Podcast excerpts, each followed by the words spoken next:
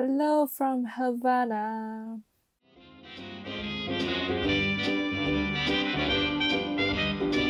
Some sense.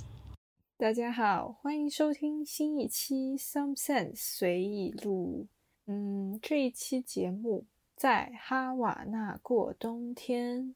对我现在人并不在哈瓦那，哼哼，但是上一个冬天，就是在去年的同一个这个时间，我人正在哈瓦那过冬天。所以呢，就相当于一个跟我一起回顾我去年这同一时间的古巴哈瓦那的旅行。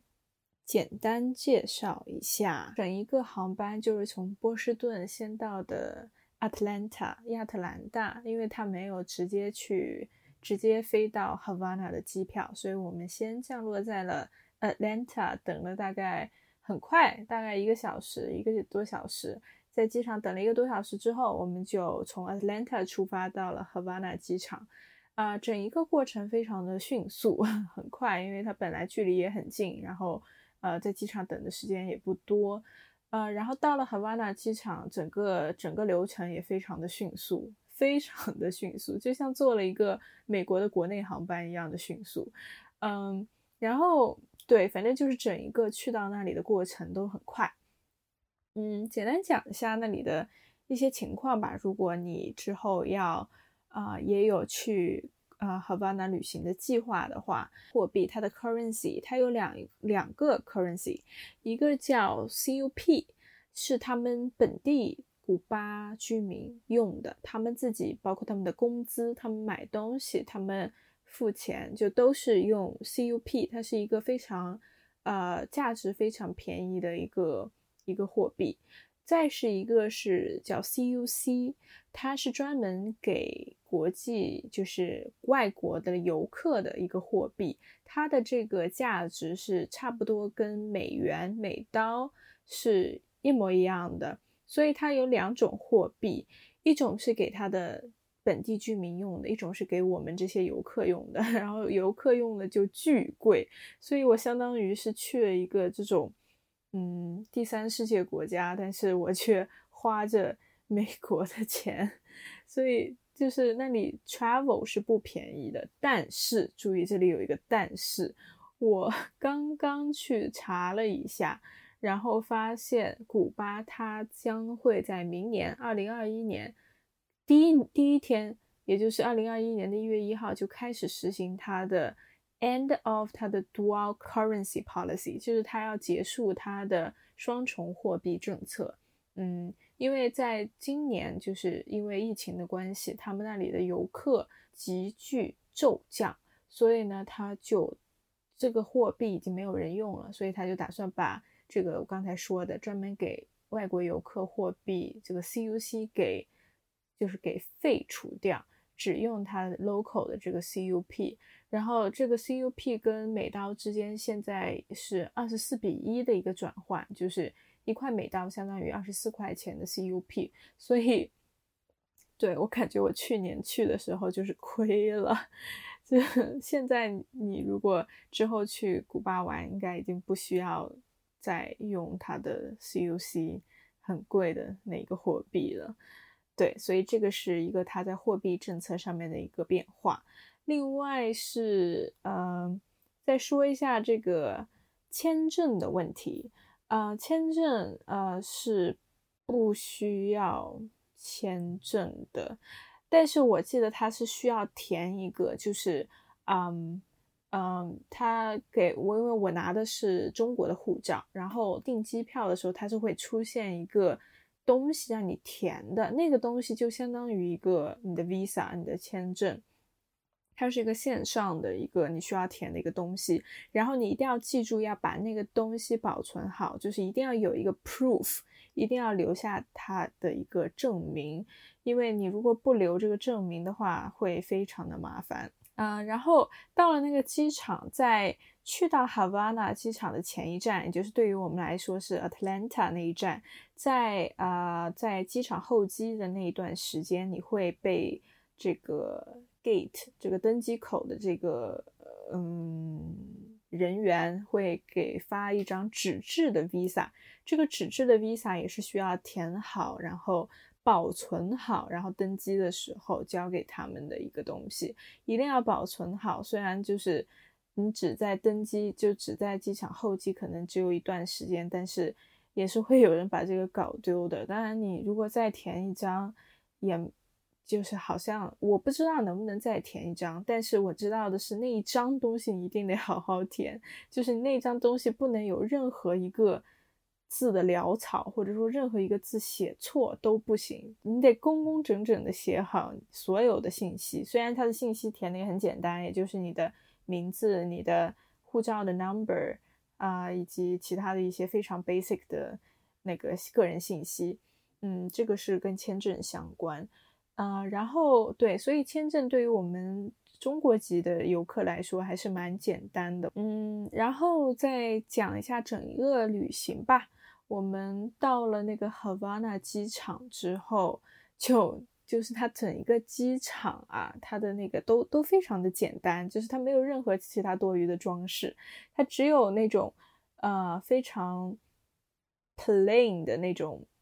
啊。红色的墙壁，然后还有黄色的一些黄色的一些装饰，就是它只有红黄两个颜色，就非常的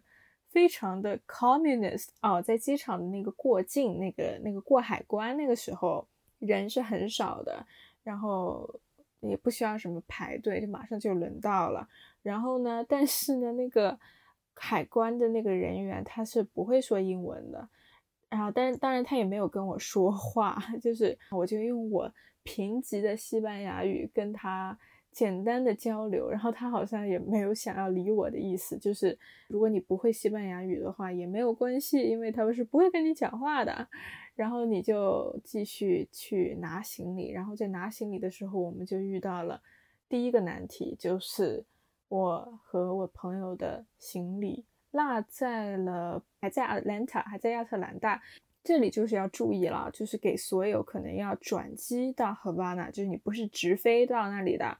呃，游客，就是你们的 luggage 很有可能会被遗落在上一个机场，因为他在 Atlanta 等候机的时间太短。然后呢？再是 Atlanta 那边又有游客从 Atlanta 去 Havana，所以说像我们从 Boston 去 Atlanta 的这第一批游客的行李就来不及啊重新搬到这个另外的那个要转机的那个飞机上，所以我们的行李就被落在了 Atlanta，所以需要第二天他才能给我们送来。这件事情当然是非常天打雷劈的一件事，相信所有的游客。你都不想遇到的事情，然后呃，我们就我就在那里非常的头大，然后这个时候就发现有很多人跟我们一样是一样的状况，他们的行李也被落在了 Atlanta，然后那里的这个工作人员就是负责这个啊行李托运这个工作人员，他就给我们每个组合都发了一张这种 luggage claim slip。一张小纸条，上面就写着这个行李明天给你送到，要送到哪里。然后哇，这上面就是一句英文都没有，它全是西班牙语。还好我又用我贫瘠的西班牙语，在不借助翻译工具的情况下，把所有信息都填到上面。当然也是非常基础的信息。你如果不知道西班牙语的话，你查查一下那些词也是非常显而易见的。一个就是名字。啊，然后什么电话号码，然后要寄去的地址，然后对，这样就好了。也就是说，我们就 轻装上阵了，轻装的，什么东西都没拿的走出了机场。然后这个时候，你就会看到机场外面有无数辆黄色的 taxi，然后他们都在等我们，就好像就所有人都。就是一个仪仗队一样在等我们出来，然后我们就我们就出来哦。这个时候我我们的货币是已经换好了的，就是当然在那个 Havana 的机场你也可以换货币，然后你在 Atlanta 也可以换货币。Havana 换货币的话可能会稍微有点麻烦，所以我建议你先换好，然后再去。就是这些 taxi 啊，你虽然好像看到他们都是来自同一个公司，因为他们真的长得是一模一样，但是他们可能喊的价格是不一样的，因为这是一个，嗯，你知道他们的情况就是还是蛮随意的，特别是对于这种价格，他们也不打表什么东西，反正他们就一口价，就是我说我从这里去到我们酒店要多少钱，然后他就会给出各种不同的价格，然后从机场到酒店大概是。大概是二十多分钟，二十到三十分钟那样子，啊，然后一路上风景也蛮也蛮特别的，就是能够感受就是很多不一样的地貌，因为机场是在一个比较村落的地方，比较偏僻的地方，然后我们的酒店是在游客聚集中心那旁边，就是还蛮热闹的一个有点城市的感觉出来了，呃，然后呃，再再再讲一下我的那个酒店吧。我这个酒店订的酒店叫 Melia Go Eva，我会把那个名字放在下面的信息栏里面。然后这个酒店呢，应该是啊我找的，我做了很多这种 research，然后我找的一个比较好的一个酒店，但是它并没有想象中那么好，或者说可能它那里的哈巴那那里的所有酒店可能都差不多在这个 level 平均上下。嗯，所以呢，这个就遇到了下一个问题，就是想跟大家分析的，就是去 Havana 到底是住 hotel 还是住 Airbnb？因为呃，去 Havana 我知道有很多游客会选择住 Airbnb，因为第一它很便宜，第二它能够更体验当地的这种人文风俗。我当时也有有过有过犹豫，我说我到底是住 Airbnb 还是住酒店？啊，当时我一直觉得，就是这个酒店呢，可能不是说，就是这个酒店应该是挺好的酒店，就是我没有用 Havana 的标准去评判这个酒店，我用的是比如说美国或者其他这种啊发达国家的呃酒店的标准去猜测了、臆想了一下，但是它的这个酒店官网的这个图片真的还是蛮好的，所以我有种被骗了的感觉。呃，所以呢，就是 Airbnb 它确实能够，嗯，就是可能它的性价比会更高，但是酒店呢，我是觉得第一比较安全，因为我们两个女生单独去旅行，可能肯定是安全是需要放在首位的，然后再是可能比较方便，因为 Havana 它也是一个就是电啊、水啊、信号啊不是特别，就这种硬件设施不是特别齐全的一个城市。所以呢，我们可能就希望有较好的一个硬件环境条件吧。所以我们还是最终还是敲定了酒店。当然，如果你是想呃更体验当地的人文这种方面的话，也非常推荐你去那里的 Airbnb，因为那里 Airbnb 也是蛮好像也是蛮成熟的。呃，然后我们的酒店呢是在马来贡是啊上面，就在就在这条马来贡，马来贡是 Havana 的一条非常非常非常有名的一条主干道，它就是叫海滨大道，它就是右边就是海，然后左边就是各种旅行的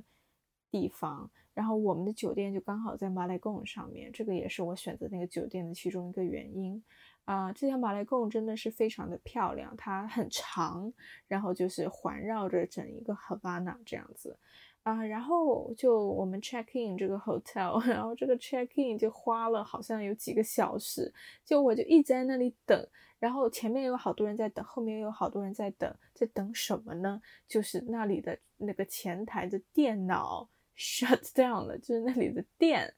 它的电力啊，这个国家这个城市的电力真的是非常非常不稳定。就是 check in 的时候，它老是 shut down，然后他就老是跟我们就是道歉说，哎呀，我们这个系统又不行啦，这个电又怎么怎么样，所以我们就一堆人全等在那里等了几个小时，他终于终于可以了。然后后面就是也遇到了很多。关跟电相关的一些麻烦，比如说这个酒店的电梯突然停在了中途啊，这种可怕的事情，啊，然后比如说这个水突然就没有啦，然后房间的电突然没有啦，就是有各种各样这种啊非常硬件的东西的故障，你不要期待能在那里用你的这个蜂窝移动数据。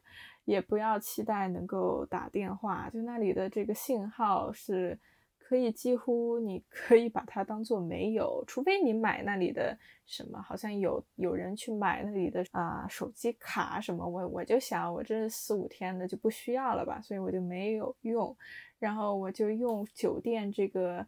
时有时无、时强时弱的 WiFi 撑了一段时间。然后在外面，当然它也有个好处，就是你在外面旅游的时候，就在外面你去参观景点的时候，你真的就可以把手机放在一边，除了拍照之外，其他你什么事都不要想去做了。所以这也是有另外的一个好处在里面。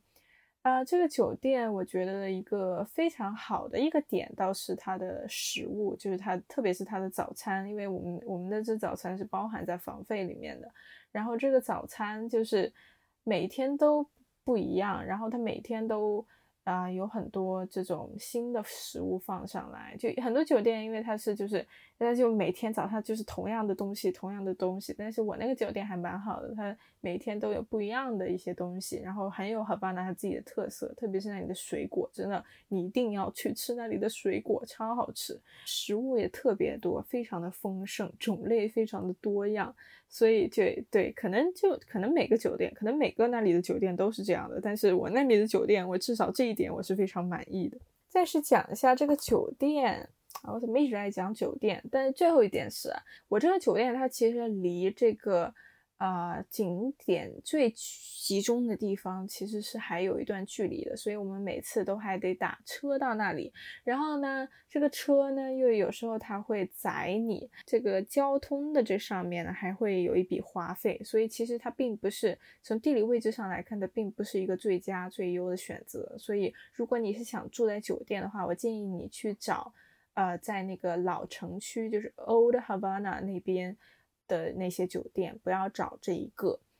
然后再讲一下整一个我们玩的一些东西吧。我们就集中在了这个呃 Old Havana 那个老城区那个这个整个地方，就我们没有去其他任何一个地方，就我们就每天都在这个 Old Havana 中间玩。因为但你真的他逛的东西好多，你根本就不会觉得好像这个地方逛个几天就。就不想逛了，它真的有很多 地方可以逛，然后就是每天你就在那走路，我走了，我都不记得我走了多少路，然后里面就有很多广场、很多教堂、很多呃博物馆、很多历史纪念馆。因为哈瓦那其实古巴这个国家其实还是一个就是蛮有历史积淀的一个地方，所以像我这种很喜欢逛他们、很喜欢了解他们这种人文的一个。旅客来说还挺，就是我还挺适合这样的旅行的。我觉得，就是走一走，走个几步，你又会发现一个纪念馆，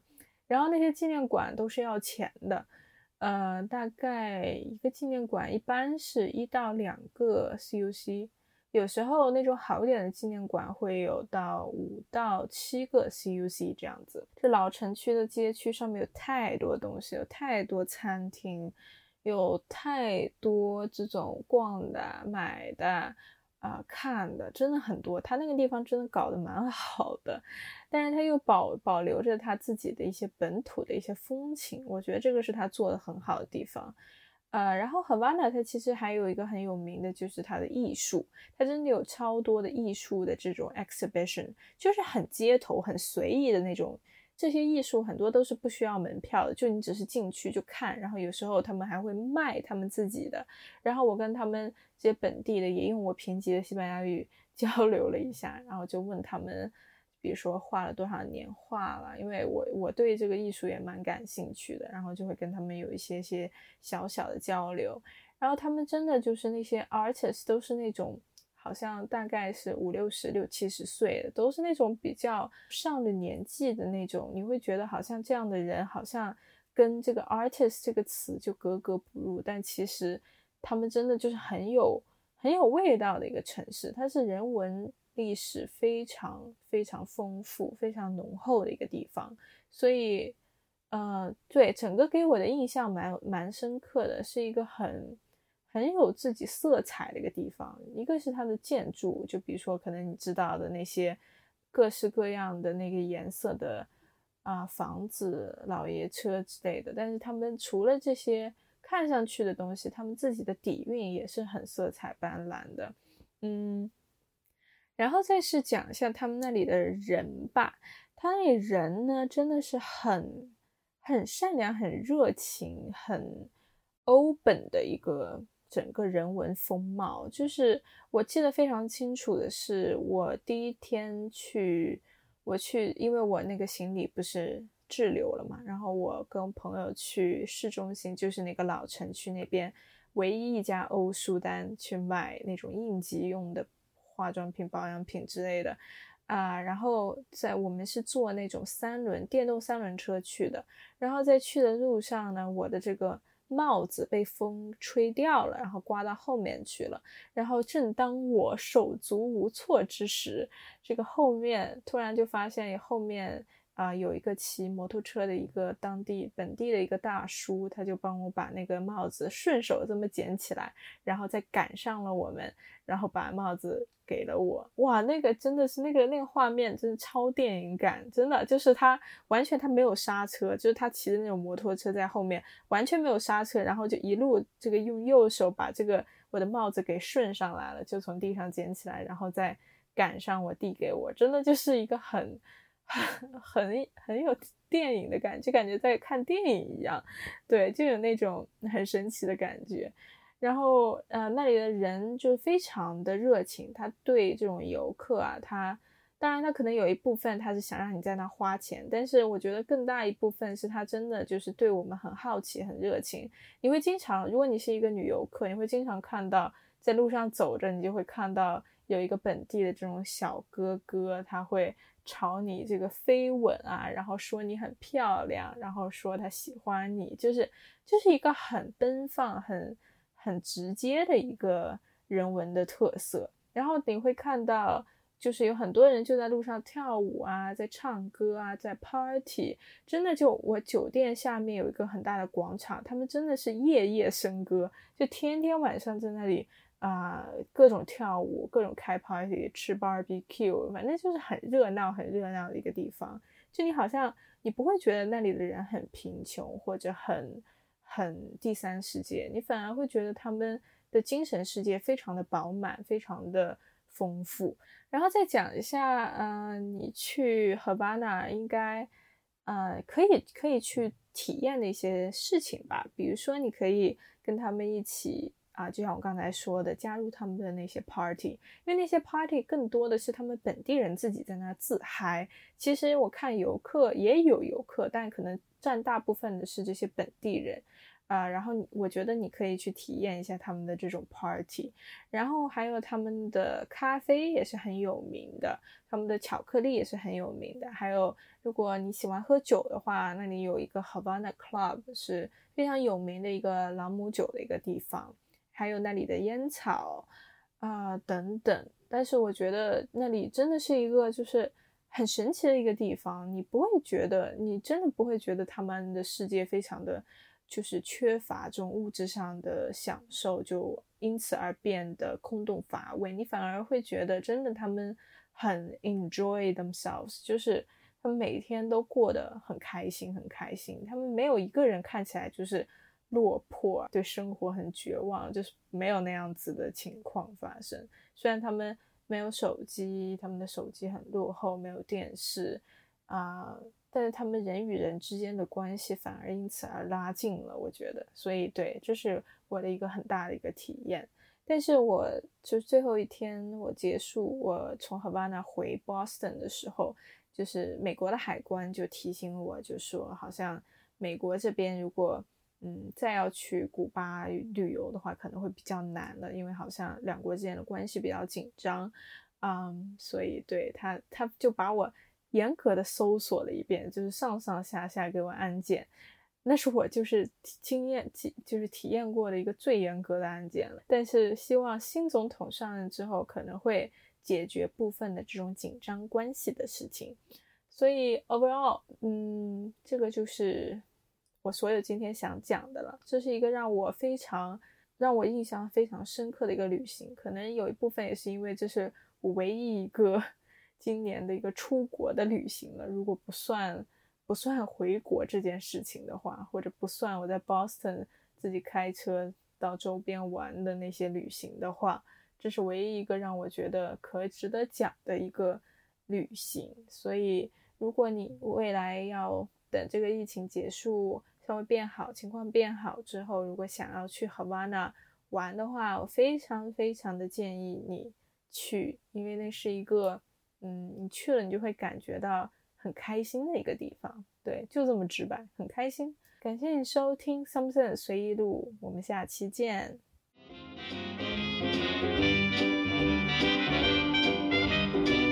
something